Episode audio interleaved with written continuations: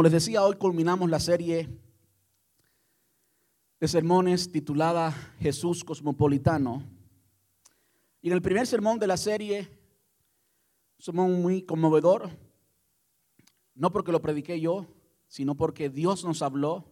El instrumento no es lo importante, sino quien está detrás del instrumento. Espero que me entienda. Esté quien esté aquí predicando la palabra de Dios, lo importante no es el instrumento, no es la persona, sino el Dios que habla a través de él.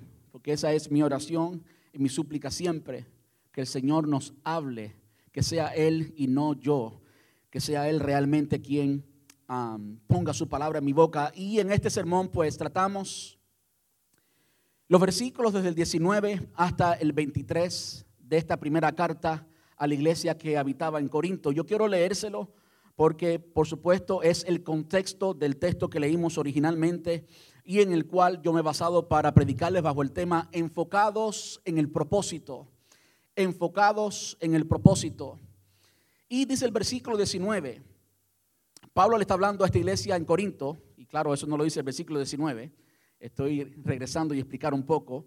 Pablo le estaba escribiendo a esta iglesia en Corinto, que era una de las iglesias, si no la iglesia que más problema le dio eh, desde el capítulo 1 hasta el capítulo 13 de la primera carta es pura corrección, es puramente eh, el apóstol Pablo ayudando a esta iglesia.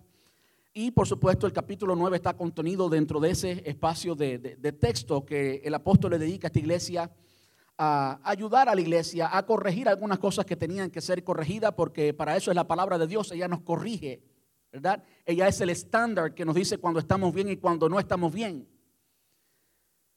Y una de las cosas que Pablo hace en el capítulo 9 es,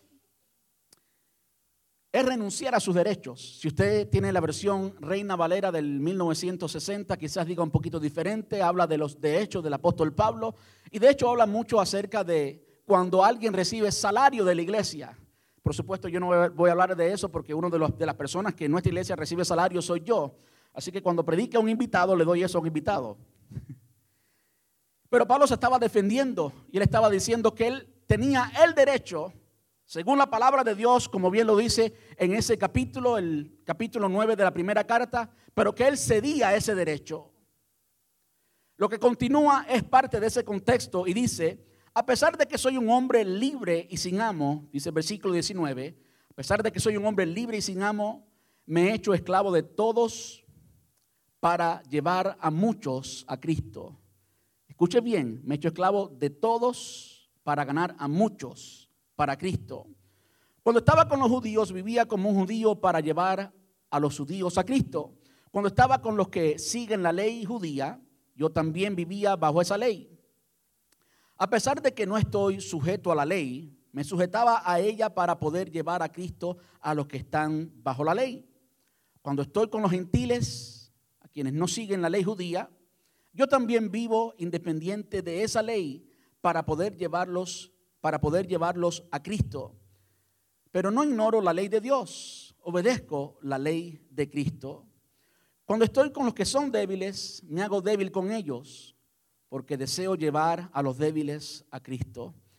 Y no es muy difícil captar la idea que el apóstol está transmitiendo, la flexibilidad que él refleja más claramente en el versículo 22, la segunda parte dice, sí, con todos, y de nuevo quiero acentuar todos, con todos trato de encontrar algo que tengamos en común y hago todo, de nuevo, todo lo posible para salvar algunos.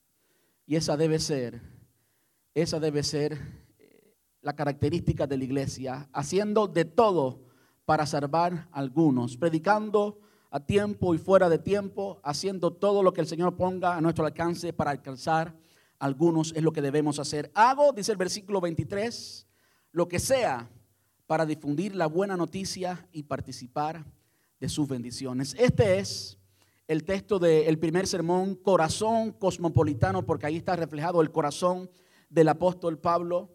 Y no solamente del apóstol Pablo, sino de Dios. El corazón de Dios está reflejado en esos pasajes. De hecho, Pablo fue solamente un instrumento. Pablo habló, según ellos mismos nos eh, explican, que él habló inspirado por el Espíritu Santo e inspirado en, el texto bíblico no significa lo que usted y yo comúnmente entendemos como inspirado. Es decir, alguien se siente inspirado cuando está enamorado o se siente inspirado cuando tiene deseos de hacer algo. Y esa no es el tipo de inspiración que tenía el apóstol Pablo, aunque sí estaba inspirado de esa manera. Pero la inspiración bíblica básicamente significa lo que sale de la boca de Dios. De modo que, aunque Pablo escribió esto, y si salía de su corazón, simultáneamente al mismo tiempo salía del corazón de Dios. Dios piensa así. Y podemos verlo todo el Antiguo Testamento, todo el Antiguo Testamento apunta a una persona. ¿Y esa persona quién es? Es Jesús, es Cristo. En cada uno de los libros del Antiguo Testamento hay una referencia y apunta al Señor. Por supuesto, especialmente el libro de Isaías, donde hay tantas profecías de Jesús como nuestro Mesías. De modo que Jesús es el centro del Antiguo Testamento. Por supuesto, también lo es de los Evangelios cuando aprendemos cómo es que el Señor rompió tantas barreras para alcanzar al hombre. El apóstol Pablo dice que se despojó de sí mismo, tomando forma de hombre y en la condición de hombre se humilló hasta lo sumo, hasta la muerte en la cruz. ¿Y lo hizo por qué? Por ti y por mí. Lo hizo por amor. Y esto que el Señor Jesús hizo es imitado por cada uno de los apóstoles. Cada uno de ellos murió por el Evangelio, dio su vida por el Evangelio, quien único murió naturalmente y solo después de haber sido echado en una olla de aceite hirviendo fue el apóstol Juan. El resto fueron mártires del Evangelio demostrando la pasión que tenían por el llamado, la pasión que tenía por aquello que ardía en el corazón de Dios y que evidentemente ardía y vemos que era parte de la vida cotidiana del apóstol Pablo. Pero el tema de hoy es enfocados en el propósito, enfocados en el propósito y la barrera que queremos derribar hoy es la barrera de las distracciones. Hay por ahí un juego, si me olvida el nombre del juego ahora, no lo vamos a practicar aquí, no se preocupe. Pero se trata de, se practica mucho con los niños, por supuesto, pues es un, juego, de que una persona da diferentes instrucciones. Da instrucciones como brinca, salta, corre y párate, y no puedes hacerlas todas al mismo tiempo. De modo que la audiencia que está haciendo partícipe del juego, pues pierde porque no puede seguir todas las instrucciones. Es algo así el juego, si es que no estoy diciendo lo correcto. Y por supuesto cuando hay tantas cosas que hacer, como explicaba la semana pasada, cuando hay tanta información, cuando hay tantas voces diciendo que debemos hacer una cosa y que debemos hacer otra u otra, pues es muy fácil confundirse, es muy fácil desenfocarse. Y es por eso que el Señor nos dio una misión y esa misión está en alcanzar a los perdidos. Esa misión es el propósito de la iglesia. Esa misión responde a la pregunta, ¿para qué estamos aquí? ¿Por qué existimos? ¿Por qué estamos en este lugar? ¿Por qué hacemos lo que hacemos? Todo tiene que estar ligado a la misión, al propósito. Aquello que Dios pensó incluso antes de crear el mundo, porque así la palabra lo enseña, que fuimos elegidos en Él antes de la fundación del mundo. Así es Dios.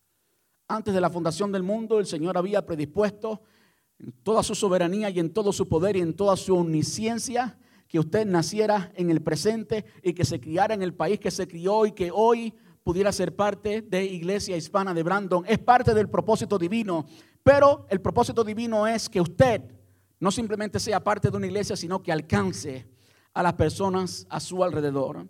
Y todo lo que hemos hecho en esta serie ha sido derribar barreras, derribar barreras religiosas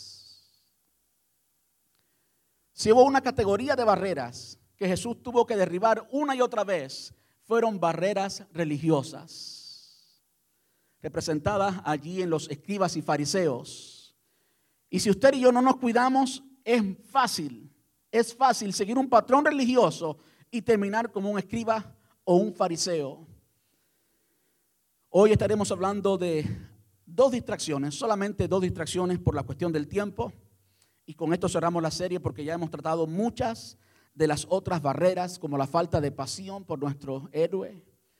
Cuando predicamos Jesús, el superhéroe, predicamos hablando de cuando Jesús le estaba diciendo a Nicodemo en el capítulo 3 de Juan, que así como Jesús fue levantado en el desierto en un asta, en un poste, era necesario que el Hijo del Hombre fuera levantado. Entendimos que muchas veces no lo levantamos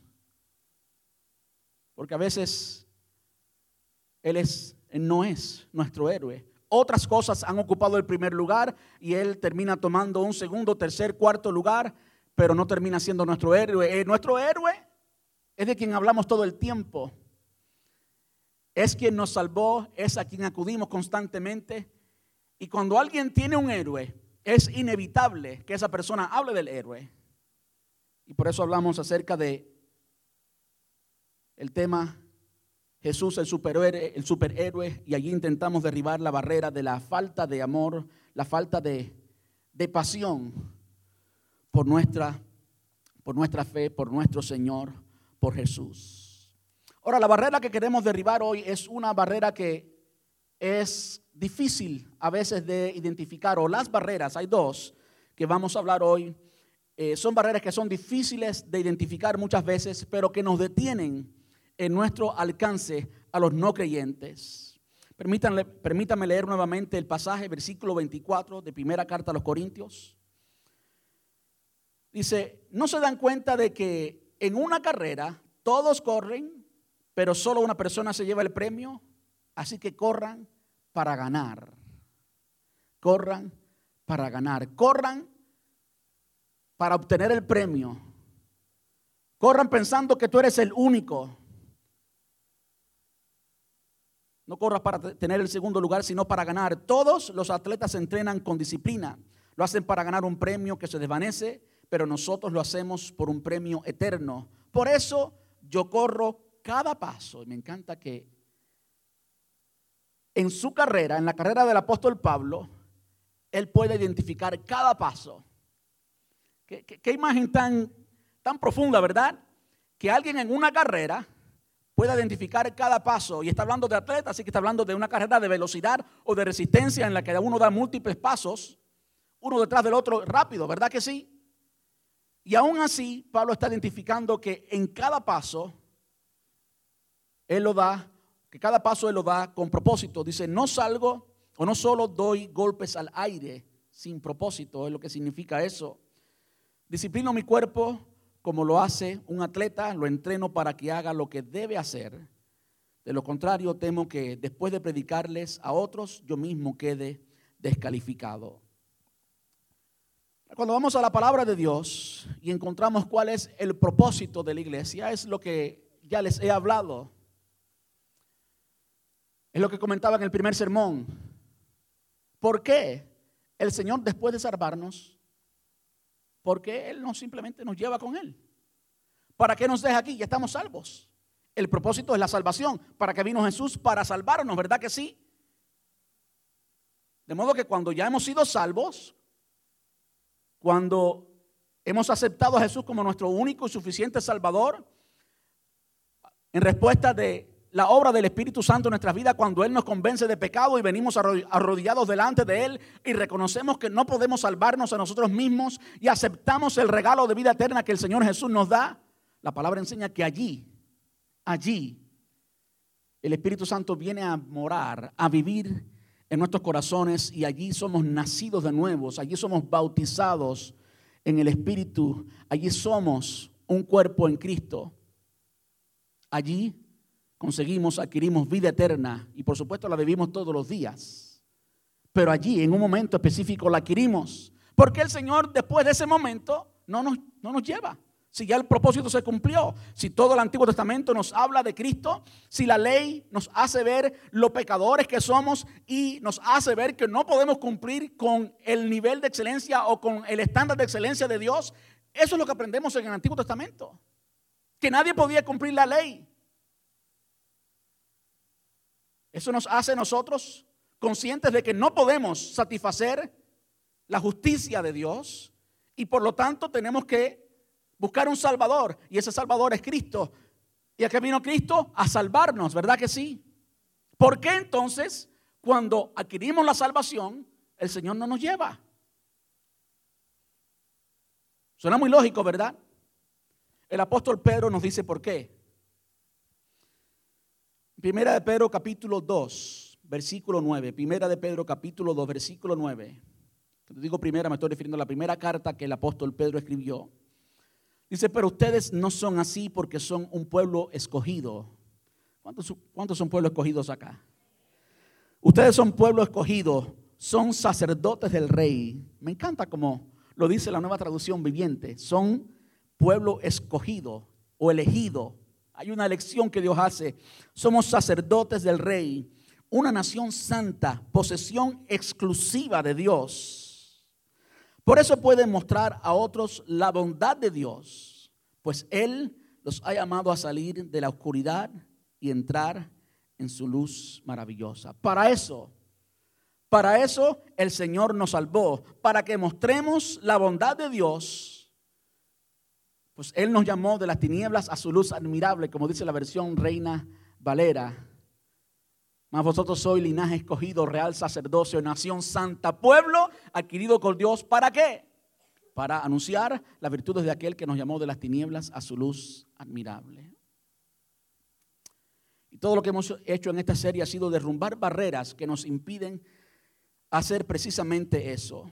Ahora quiero que prestemos atención al versículo 27 de la primera carta a los Corintios. Al versículo 27 dice, disciplino mi cuerpo como lo hace un atleta, lo entreno para que haga lo que debe hacer. De lo contrario, temo que después de predicarles a otros, yo mismo quede descalificado. ¿De qué está hablando el apóstol aquí? Está hablando de ciertas barreras que nos causan distracción y la única barrera que se habla aquí literalmente es precisamente esa, la falta de disciplina. Él está diciendo que él disciplina su cuerpo como un atleta disciplina su cuerpo. Y cuando yo pienso en el cuerpo, tengo que pensar en el cuerpo desde la conmovisión bíblica. ¿Qué cosa es el cuerpo? Bueno, el cuerpo hoy por hoy para nosotros los creyentes es el templo del Espíritu Santo. Pero la palabra enseña que también hay, hay un alma y hay espíritu. Somos cuerpo, alma y espíritu. Y muchas personas pueden pensar que somos un cuerpo con alma y espíritu, pero no es realidad. La identidad no está en el cuerpo, sino está en el alma. Somos un alma con espíritu y cuerpo. De modo que nuestro cuerpo es gobernado por nuestra alma, es gobernado por lo que la Biblia se refiere como el corazón del hombre, no el corazón de carne y hueso. Y en la serie pasada hablamos muchísimo de el corazón, de lo que gobierna nuestro cuerpo, del el centro de información, de aquello que dirige todo lo que hacemos y se trata de nuestras emociones, nuestra voluntad, nuestra mente o intelecto y también nuestra conciencia. En otras palabras, para poder decirle a nuestro cuerpo cómo debe comportarse.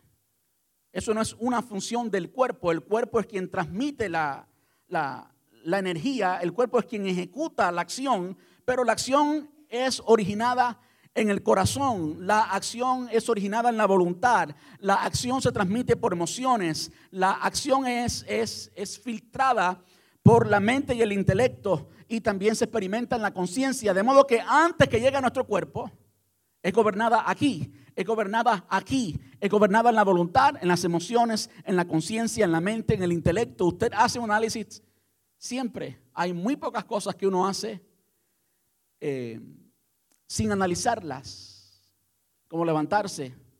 Usted no piensa, ¿verdad? Usted simplemente se levanta, respirar, usted simplemente respira. Pero el resto de las acciones que hace nuestro cuerpo las hacemos conscientemente, las analizamos y es parte de nuestra conciencia. Incluso aquellas que no analizamos son parte del inconsciente o del subconsciente. Subconscientemente pues nos levantamos y hacemos todo porque es lo que hacemos siempre.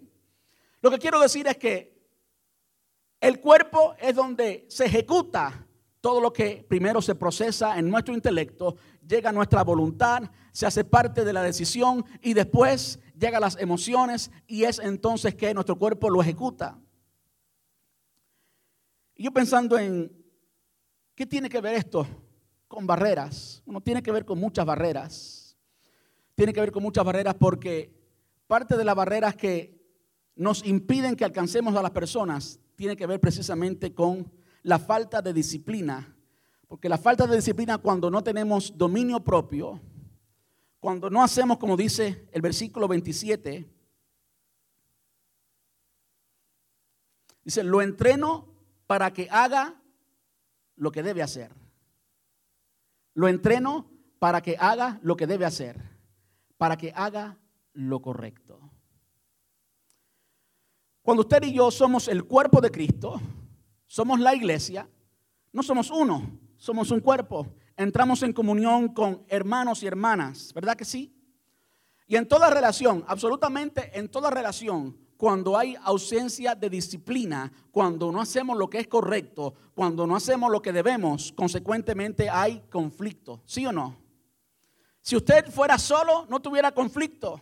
Bueno, hay personas que aún estando solos tienen un conflicto interior que no les permite hacer nada, pero ya ese es otro tema interno. En cuanto a las relaciones, cada, cada vez que hay relación, cada vez que hay relación, ya sea familiar, ya sea de trabajo, ya sea de amistad, Cualquier tipo de relación, incluyendo la iglesia, siempre hay conflicto. Pero el conflicto se manifiesta cuando hay falta.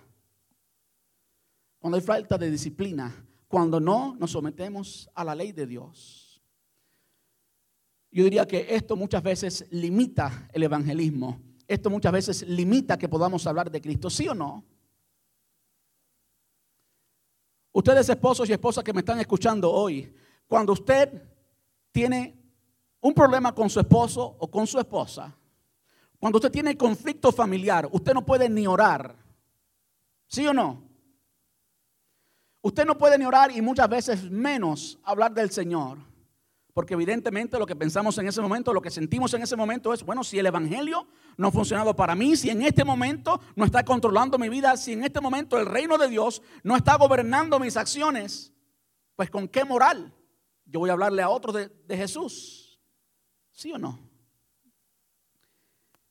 Los conflictos detienen la obra del Señor. Los conflictos en la casa y los conflictos en la iglesia. Yo les garantizo que en cualquier iglesia hay conflictos. En cualquier iglesia que haya más de dos o tres, como dijo el Señor Jesús.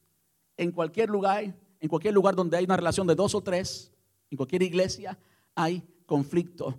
Y lo que tenemos que aprender es cómo, cómo vamos a enfrentar el conflicto. Y tenemos que pensar que si el conflicto está gobernando nuestra vida, eso nos está deteniendo del propósito que Dios tiene para cada uno de nosotros. Es hora de enfocarnos enfocarnos en la meta, es hora de enfocarnos en la misión, es hora de enfocarnos en la meta en la que trabajamos todos, porque cuando trabajamos unidos y miramos a una misma meta, entonces de repente hay una motivación más, ¿verdad? Para resolver nuestros conflictos. ¿Por qué usted resuelve el conflicto con su esposa? Porque usted le prometió amor eterno, porque usted, ¿verdad? Ha decidido estar para siempre hasta que la muerte nos separe, ¿verdad que sí? Eso es lo que decimos. Y hasta que la muerte nos separe, mi esposa es mi esposa. Y los conflictos que hayan, tenemos que resolverlos porque tenemos una meta. ¿Verdad que sí? Hay un propósito en común, un propósito que tiene que ver con levantar la familia, un propósito que tiene que ver con criar los hijos. ¿Verdad que sí? De modo que la unidad de propósito nos ayuda a que los conflictos que tengamos los rompemos. Los, los ganamos, los conflictos que tengamos, los resolvemos, mejor dicho. ¿Se da cuenta cómo en la unidad de propósito hay una solución para vencer los conflictos? Porque usted, si llega muchas veces a un trabajo donde hay mucho conflicto, usted pues simplemente deja el trabajo o se busca uno mejor. Muchas veces lo hacemos así, ¿verdad? Porque pues usted no tiene...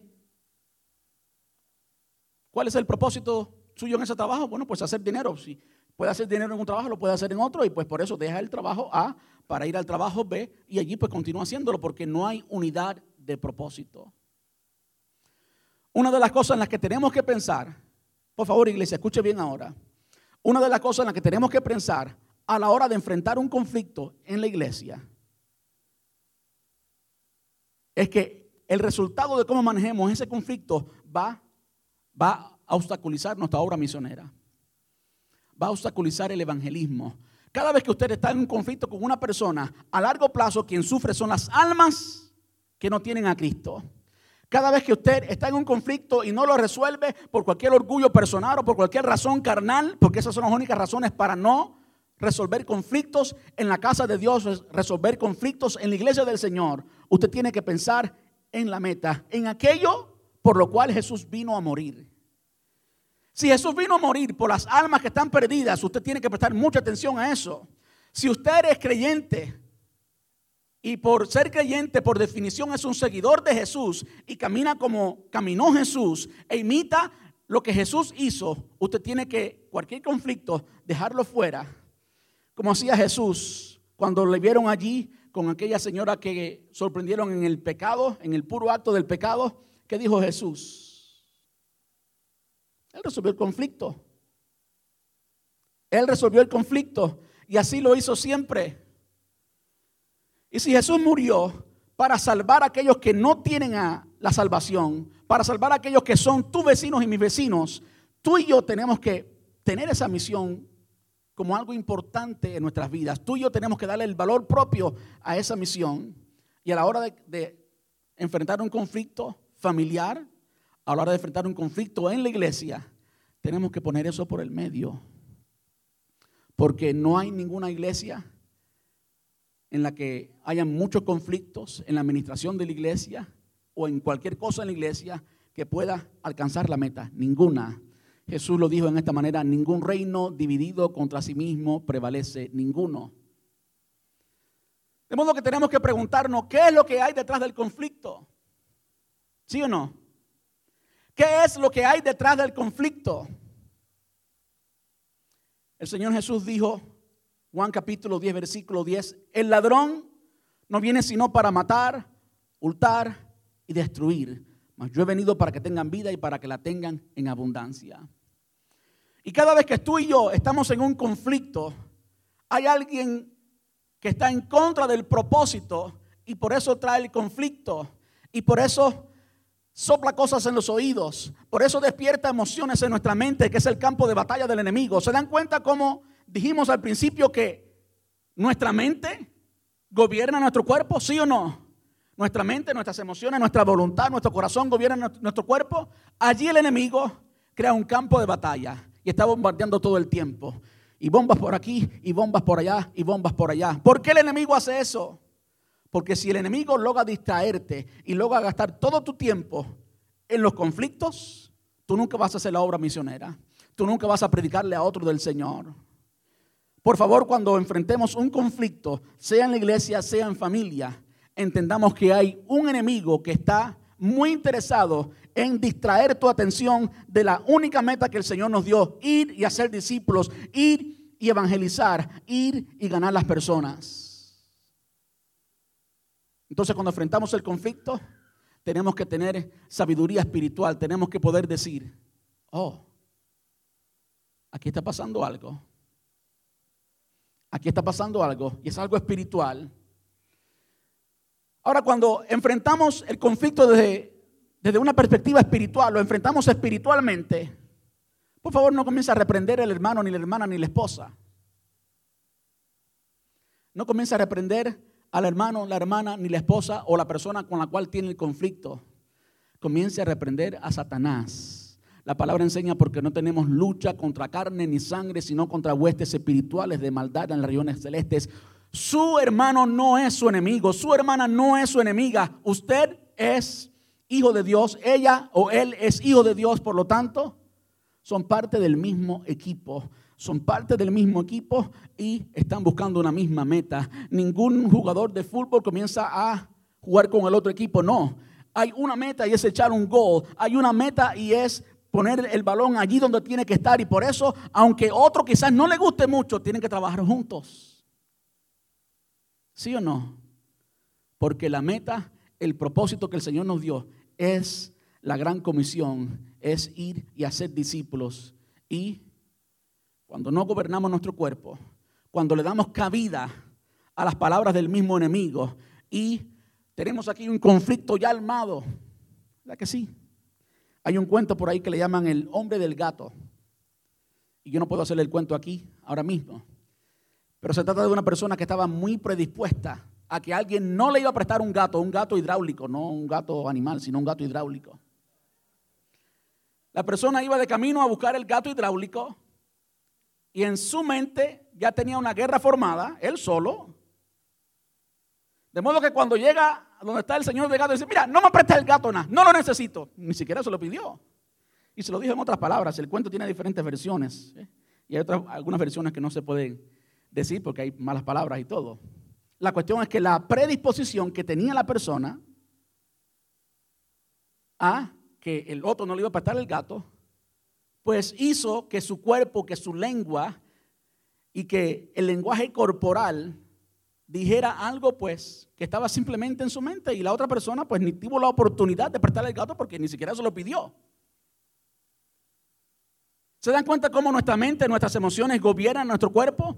Así tenemos que poner nuestro cuerpo al servicio del Señor y no respondamos a todo conflicto que el enemigo quiera poner allí. Porque el enemigo vino a matar, hurtar y destruir. Él vino solamente a eso. Él vino solamente a matar, hurtar y destruir. Pero Jesús ha venido para que tengamos vida y para que tengamos vida en abundancia. Siendo pastor, pues por supuesto soy responsable de muchas veces de... Somos responsables, los ancianos, no solamente un pastor, sino los ancianos, los pastores somos responsables de resolver conflictos en la iglesia.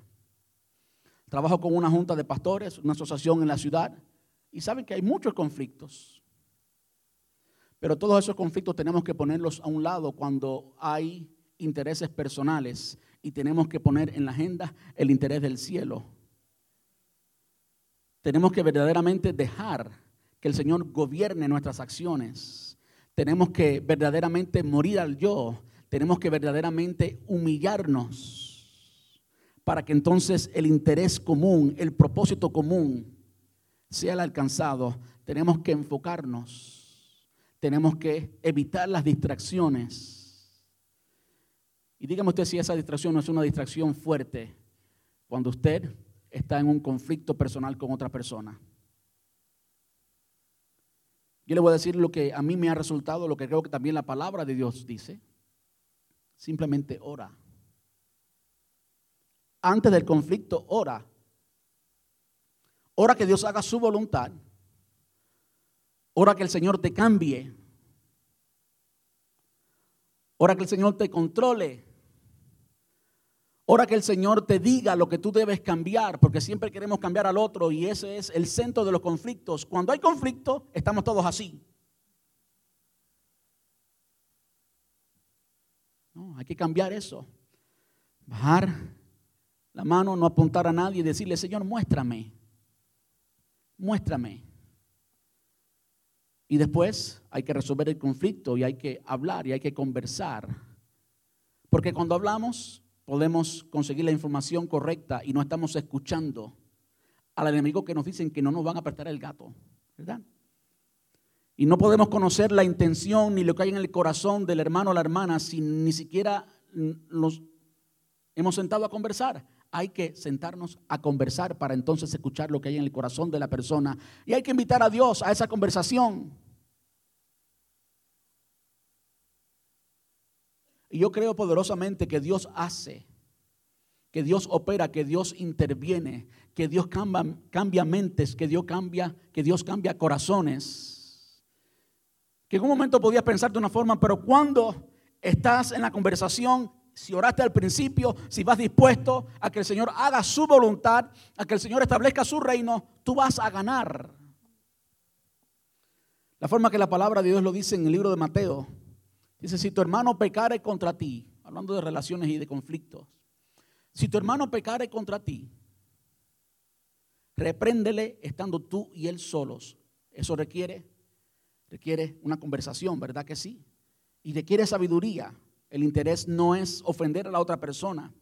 El interés es el interés común. Y lo dice siguiente, si tu hermano pecare contra ti, repréndele estando tú y él solo. Si te oyere, has ganado a tu hermano. El propósito es ganar a tu hermano. El propósito es reconciliarnos. El propósito es la agenda del cielo. El propósito es que podamos ponernos de acuerdo para alcanzar a las personas. El propósito es que pongamos nuestra agenda en un nivel secundario para que la agenda de Dios gobierne nuestras vidas. ¿Se da cuenta? Si tu hermano pecare contra ti, repréndele estando tú y él solo. Si te oyere, lo cual nos predispone a preparar lo que vamos a hablar. La meta es ganar al hermano. No es que tú ganes la pelea. Es que te reconcilies con el hermano, con la hermana. ¿Se da cuenta? Si te oyere, has ganado a tu hermano. Si no te oyere, entonces ahí empieza ciertos niveles de soluciones. Pero todavía la meta es la misma.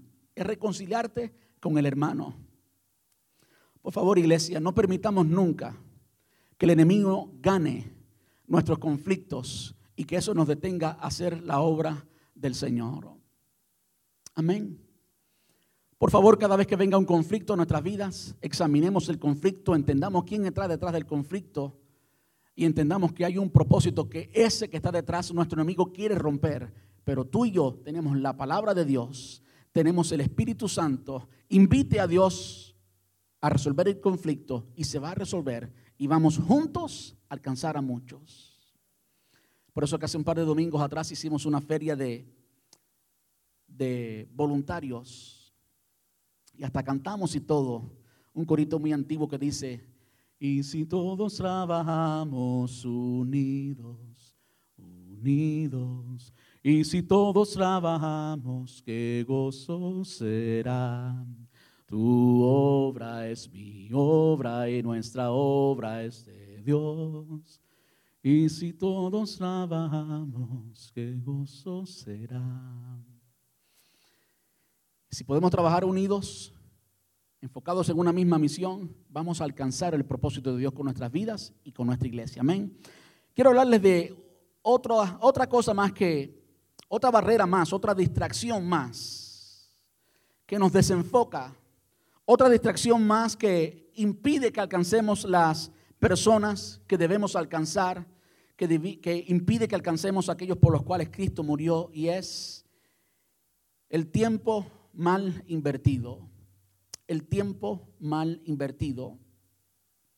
Cuando digo el tiempo mal invertido, estoy hablando de una inversión de tiempo en cosas buenas. No estoy hablando de pecado. En cosas buenas, pero que no son productivas para la misión y para el propósito. Y hay muchas de esas. Hay muchas cosas de esas. Como Pablo decía, todo me es lícito, mas no todo me conviene, no todo me edifica. Y hay cosas que no son pecados, que tú las puedes hacer. Pero si no te edifica y no te conviene, de acuerdo a tu misión, pues entonces debes dejar de hacerlas. ¿Verdad que sí? Mire cómo el apóstol Pablo también le escribe a, a los cristianos en Éfeso. Efesios capítulo 5 versículos desde el 15 hasta el 17. Ephesians chapter 5 verses 15 through 17. Dice, mirad pues con diligencia cómo andéis, no como necios, sino como sabios, aprovechando bien el tiempo porque los días son malos. Por tanto, no seáis insensatos, sino entendidos de cuál sea la voluntad de Dios. ¿Qué tal si lo leemos de nuevo, verdad? Que está bueno. Mira pues con diligencia, mira con diligencia cómo andas, qué es lo que hace tu cuerpo, si podemos unirlo al otro pasaje. ¿Cómo andas? No como necios, sino como sabios, aprovechando bien el tiempo, porque los días son malos. Por lo tanto, no seáis insensatos, sino entendidos de cuál sea la buena o la voluntad del Señor.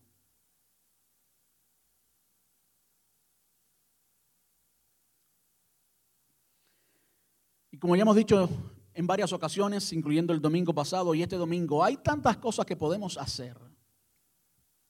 En tu agenda y en mi agenda, en nuestro diario vivir, hay tantas cosas que pueden ocupar nuestro día. Muchas. Y no estoy hablando de cosas malas, no estoy hablando de pecado una vez más, sino de cosas buenas. Pero hay muchas cosas que simplemente no producen nada, que no nos llevan a alcanzar el propósito de Dios en nuestras vidas y no nos llevan a alcanzar el propósito de Dios como iglesia. Y de esta yo soy muy culpable. El Señor a todos nos ha dado 24 horas. Este es un recurso que todos tenemos el mismo tiempo de recurso. No hay aquí alguien que ha tenido más virtud o menos virtud, alguien que ha tenido más coeficiente de inteligencia o menos inteligencia, o alguien que ha tenido una mejor preparación o una preparación más mal. Aquí el recurso es el mismo para todos, es tiempo, 24 horas y punto. Ahora, ¿cómo manejamos nuestro tiempo? ¿Cuáles de las cosas que estás haciendo son cosas que están produciendo un cambio y cuáles no? Y si algo es cierto en nuestro país o en, en este país, en Estados Unidos, es que tenemos que volvernos en expertos en manejar el tiempo. ¿Por qué? En este país como que el tiempo no nos alcanza y es por eso que es donde más eh, restaurantes de comida rápida hay, ¿verdad que sí? En los países nuestros no es así. Hay tiempo hasta para la siesta. Hay tiempo para ir a casa, cocinar, atender la familia, descansar un poco y regresar al trabajo. América es muy diferente, pero lamentablemente o bienaventuradamente vivimos en América. Somos una subcultura americana, lo querramos o no. Y tenemos que aprender a cómo manejar el tiempo. Y según el apóstol Pablo le dice a esta iglesia, tenemos que ser diligentes y medir cómo andamos, qué hacemos. Y cuando medimos cómo andamos, tenemos que tener una regla para medir, ¿verdad que sí? ¿Cuál es la regla? ¿Cuál es la regla? La regla es el propósito. La regla es el propósito. Si tú empleas 40 horas y en esas 40 horas no ganas nada, si no te pagan, ¿seguirás trabajando? Por supuesto que no, porque tu propósito era conseguir el sustento para tu familia, para poder proveer para tu hogar. ¿Sí o no? De modo que si no recibes el propósito, pues entonces hay que ajustar cómo estás empleando el tiempo. Y así es con todas las esferas de nuestra vida, también en el evangelismo. Y si analizamos nuestro, nuestro calendario diario, o nuestro calendario semanal, cada uno de nosotros, ¿qué tiempo le dedicamos? ¿Qué tiempo le dedicamos? A orar por un no convertido, hablarle a un no creyente, a planificar cómo vamos a alcanzar a un, no creyente o a invitarlo al templo. ¿Qué tiempo invertimos en cualquier manera que podamos invertir el tiempo para alcanzar a una de estas personas? ¿Qué tiempo invertimos? muchas veces, yo me incluyo allí. Claro, yo estoy envuelto en la obra del Señor, de modo que nivel colectivo, pues siempre estoy haciendo algo para eso, por supuesto, porque todo lo que hacemos aquí es para eso. Pero a nivel personal, ¿cómo es que invertimos nuestro tiempo? ¿Y hasta qué punto lo que estamos haciendo en nuestro diario vivir está ocupando nuestro tiempo? Uno de los pecados más grandes de los pastores ¿eh? es involucrarnos en agendas que no son la agenda de Dios. Porque quiero decirle que podemos estar muy ocupados en la obra del Señor y al mismo tiempo, simultáneamente, ser desobedientes al Señor de la obra. Podemos estar muy involucrados, muy ocupados en la obra del Señor y al mismo tiempo ser desobedientes. ¿Cómo usted sabe qué es desobediente cuando no está produciendo discípulos? Esa es la misión, ¿verdad que sí? ¿Para qué estamos aquí? ¿Para qué vino Cristo? ¿Para qué el apóstol Pablo nos escribió todo esto? ¿Para qué el Espíritu Santo nos llenó? ¿Para qué, según dice el apóstol Pedro, para que anunciéis las virtudes de aquel que nos llamó de las tinieblas a su luz admirable? ¿Para qué el Señor nos dio el Espíritu Santo? Para que seamos testigos en Jerusalén, en Judea, en Samaria y hasta lo último de la tierra. ¿Verdad que sí? De modo que la regla ahí es el propósito.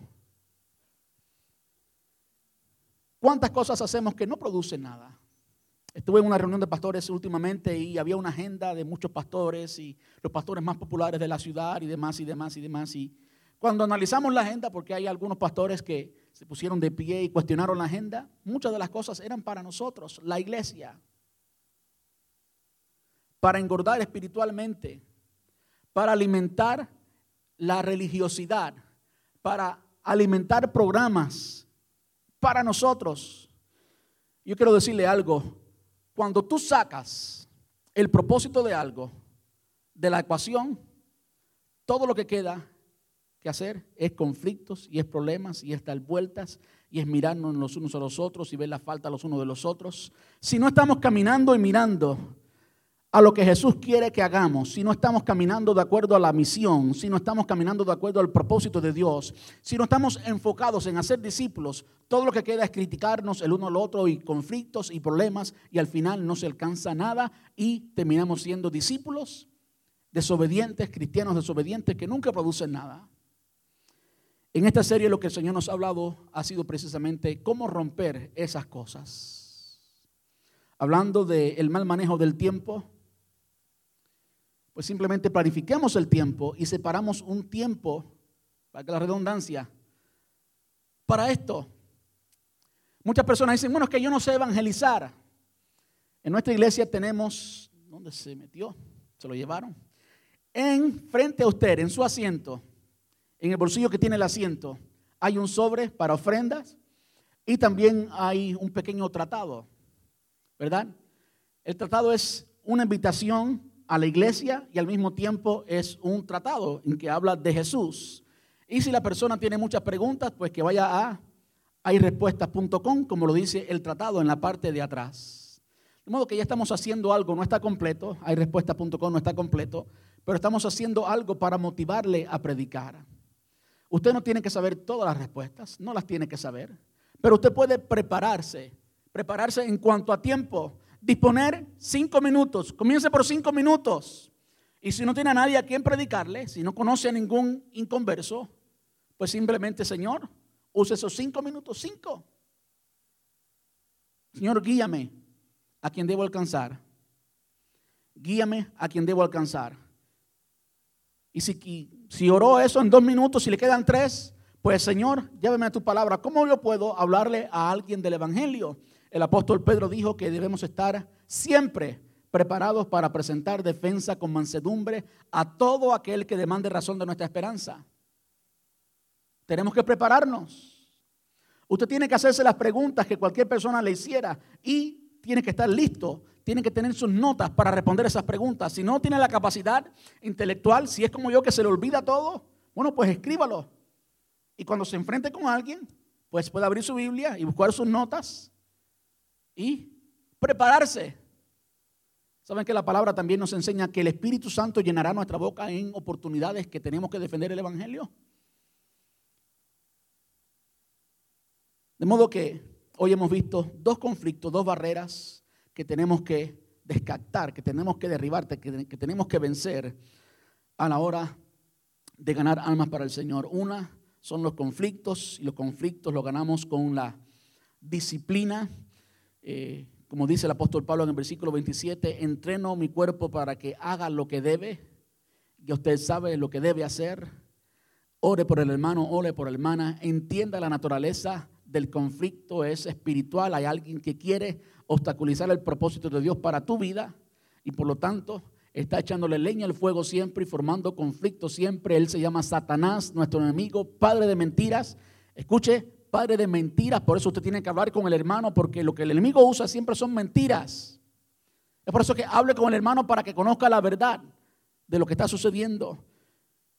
Conflictos y el mal manejo del tiempo. Iglesia, el Señor, el Señor quiere cambiarnos. El Señor quiere cambiar nuestro estilo de vida. Yo estoy muy insatisfecho en que continuemos siendo creyentes y no ganemos a otras personas para Cristo. Y yo no puedo estar tranquilo, yo no puedo estar satisfecho, aunque la iglesia se llene de cristianos, no puedo estar satisfecho porque mientras que no hayan personas viniendo a Cristo constantemente, debemos estar insatisfechos. Hoy es el, el segundo, sí, hoy es el segundo domingo del mes. El segundo domingo del mes en nuestra iglesia lo dedicamos a los bautismos. Hay bautismo o debe haber bautismo cada segundo domingo del mes.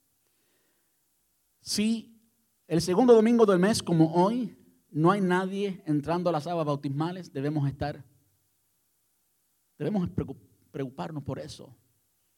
Tenemos que, preocuparnos por qué. Tenemos que hacer un cambio en nuestra agenda tenemos que hacer un cambio, lo que tengamos que hacer, tenemos que derribar la barrera que tengamos que derribar, sea religiosa, sea moral, sea cultural, sea interna, como estas que son internas. pero tenemos que alcanzar las personas que el Señor nos llamó que alcancemos para Jesús. ¿Por qué? Porque ese es el propósito de la iglesia. Cuando alguien no, no cumple con su propósito, pues es desechado. Como bien dijo Jesús, vosotros sois la sal de la tierra y si la sal deja de dar el sabor, ¿para qué sirve? Si el cristiano deja de predicar, deja de ganar almas para Cristo, deja de contagiar a sus compañeros de trabajo, sus familiares, sus amigos para el Señor, ¿para qué servimos? En las palabras del apóstol Pablo aquí mismo, de lo contrario, temo que después de predicarles a otros, yo mismo quede descalificado. Se da cuenta cómo es nuestra responsabilidad, es nuestro privilegio, porque es un gran privilegio y nada produce más gozo en el corazón de un creyente que hablarle a otro del Señor y que esa persona se arrepienta y que esa persona venga a los pies de Cristo y que de repente tú comienzas a orar por esa persona, tú comiences a edificar esa persona, que comiences a invertir tiempo en esa persona. Nada cambia más la vida de un creyente que el ejercicio de la fe y ese es el ejercicio de la fe, hacer discípulos. Quiero pedirle que estemos puestos en pie.